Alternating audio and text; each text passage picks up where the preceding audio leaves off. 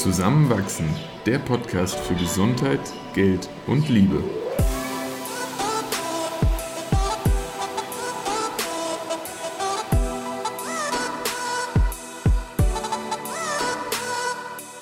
Willkommen zu einer neuen Folge von Zusammenwachsen. In dieser Episode sprechen wir nochmal über falsche Vorstellungen, die wir rund um Sex hatten und die wir nun hinter uns lassen wollen. Viel Spaß beim Zuhören. Willkommen zu Teil 2. Wir haben letzte Woche über toxische Glaubenssätze im Rahmen von Sex gesprochen und äh, haben noch ein paar.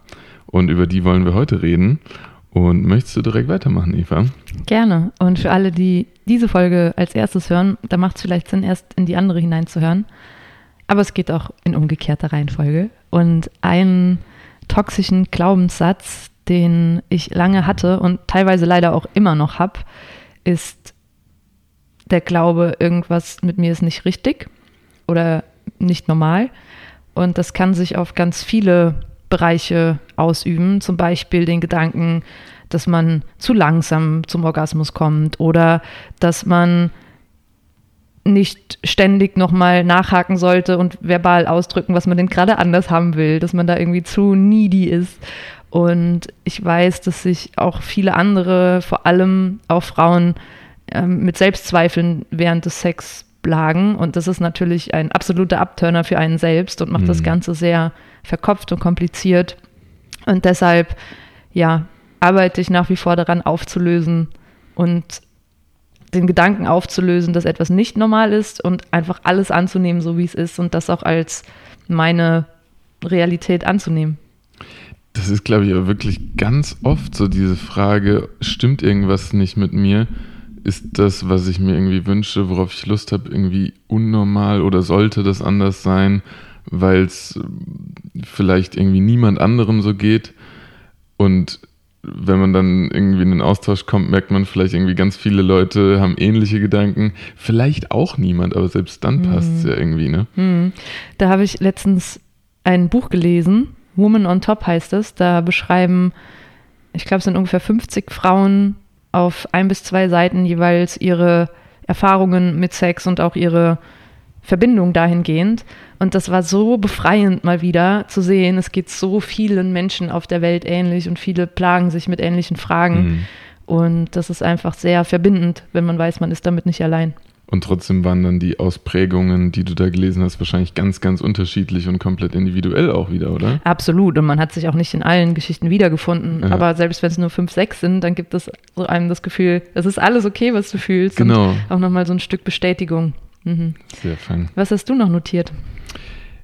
Und zwar äh, habe ich auch einen Glaubenssatz, von dem ich mich noch nicht ganz habe lösen können. Und das ist dieses klassische, ich als Mann habe einen Leistungsdruck zu erfüllen, der mir von, von allen entgegengebracht wird. Sei es tatsächlich irgendwie von anderen Männern, als auch äh, dann von, von einer Frau. Und ähm, das betrifft dann Dinge wie, ich muss theoretisch immer können, immer Lust haben, äh, ewig lang auch können. Äh, irgendwie ein, frühes zum Orgasmus kommen ist irgendwie so ein Komplettversagen. Ähm, mehrmals hintereinander Sex haben können und wollen. Und sich da aber dann auch selbst hinten komplett anstellen und auch so ein bisschen zu, zu verleugnen, vielleicht manchmal auch fast ein bisschen schon zurückzuziehen, weil man Angst hat, diesen Ansprüchen nicht gerecht zu werden. Und da da jegliches im Moment aufgehen völlig verloren geht. Hm. Was hat dir geholfen, diesen Glaubenssatz in dir zu erkennen und wie arbeitest du gerade damit?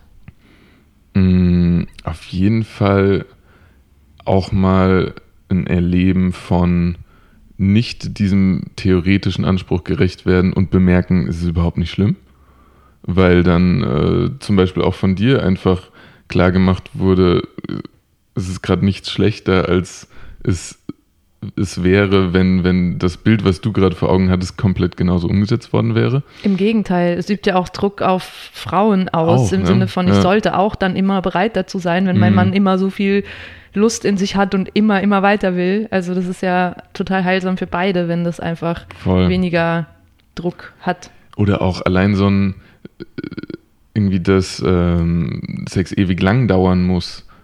Vielleicht willst du das auch gar nicht immer. Hm. Das- das geht ja dann auch gar nicht unbedingt miteinander einher. Und ich, ich habe ja dann selbst Annahmen darüber, was an mich irgendwie für Erwartungen herangetragen werden, die von, von der, der, der anderen Seite gar nicht stimmen immer. Hm. Und da einfach das dann auch mal auszusprechen, auch wenn man da irgendwie dann Ängste, Bedenken oder auch einfach ein Unwohlbefinden hat und zu merken, wo kommen wir überhaupt zusammen und wo nicht, ähm, hat, hat viel aufgelöst und ist aber auch noch dabei. Hm. Ja. Hm. Aber auch dann von, von anderen Männern einfach mal zu hören, so, boah, manchmal habe ich einfach überhaupt keine Lust. Manchmal hatte ich vielleicht auch mal Probleme, eine Erektion zu halten oder sowas. Und da kein, kein Weltuntergang dann erfahren zu müssen, ist sehr beruhigend und Hm. ganz natürlich. Das ist schön zu hören. Eine andere Sache, die ich noch notiert habe, ist, dass Sex immer spontan sein muss. Und das ist was, woran wir lange geknabbert haben und lange auch das Gefühl hatten, irgendwas ist mit uns nicht normal, wenn es nicht immer spontan ist. Mhm. Aber da haben wir auch in anderen Folgen schon drüber geredet, vor allem auch in der Folge, wo es um Sex und Lust im Alltag ging Mhm. wenn beide volle Alltage haben, mit auch vielen Plänen, sei es studien- oder arbeitsbedingt, dann fehlt oft der Raum, um Spontanität und den Gefühlen, die man auf dem Urlaub hat, Mhm. ähm, ja, den Raum zu geben. Und von daher ist es aber trotzdem keine Abwertung, wenn es in der Woche mal nicht spontan dazu kommt, sondern man sich halt irgendwie ein Sexdate ausmacht. Und selbst Ja. wenn es in dem Sexdate nicht zu Sex kommt, ist auch okay Ja.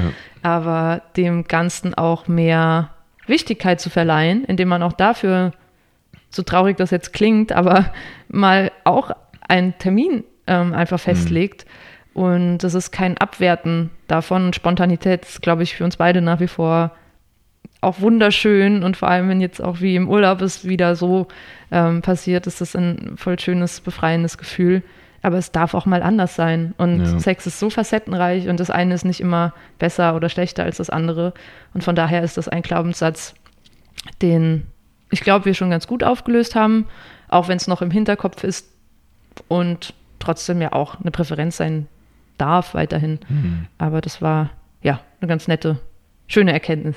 Ja, für mich habe ich, glaube ich, diese Bewertung dieser Spontanität mehr und mehr aufgelöst, aber ich wünsche mir persönlich noch mehr Zulassen ihrer selbst. Da, da- also da würde ich sagen, ist auch noch, noch Potenzial.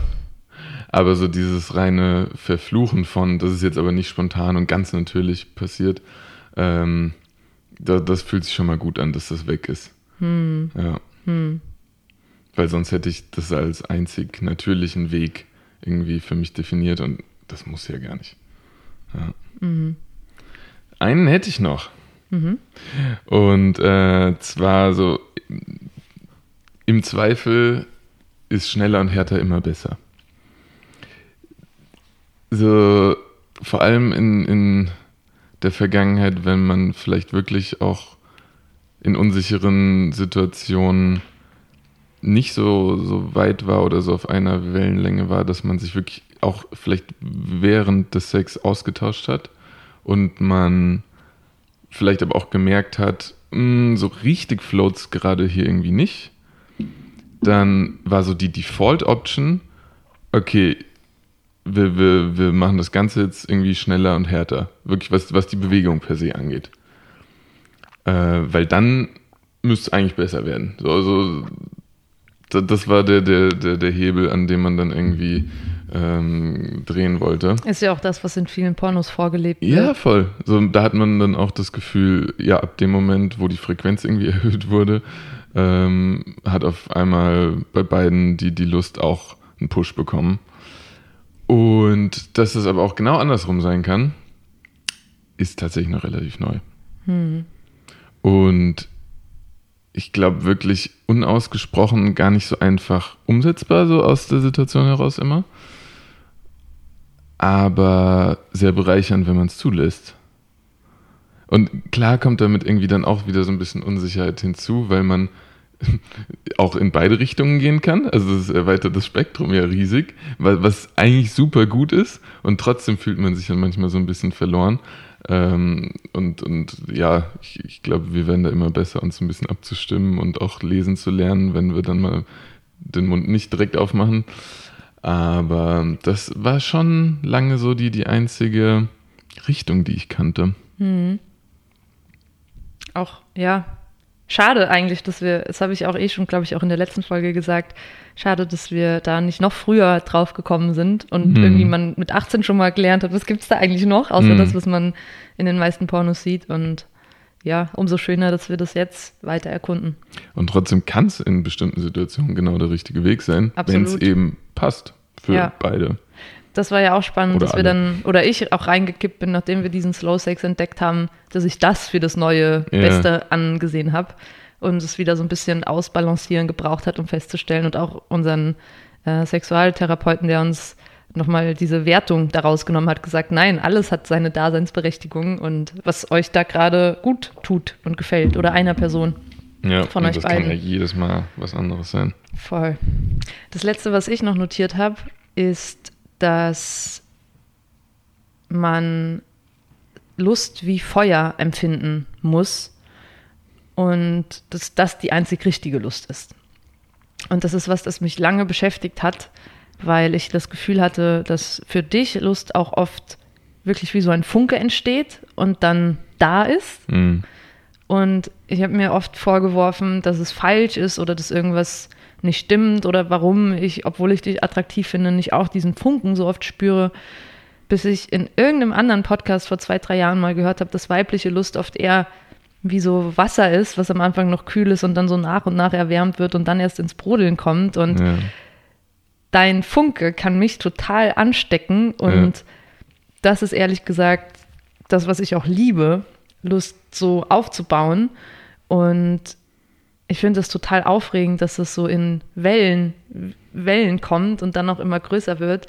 Und mittlerweile auch nicht mehr den Glaubenssatz habe, dass es falsch ist, dass es nicht anders ist. Ich glaube, Lust ist sehr individuell und es gibt da bei jedem Menschen unterschiedliche mhm. Ausprägungen und dass es bei mir eben meistens so ist, dass es sich aufbaut und dann auch im Miteinander erst entsteht und ich auch sehr viel Lust bekommen kann, auch wenn ich in dem ersten Moment noch keine hatte. Ähm, ist einfach eine sehr schöne, bereichernde und befreiende Erkenntnis.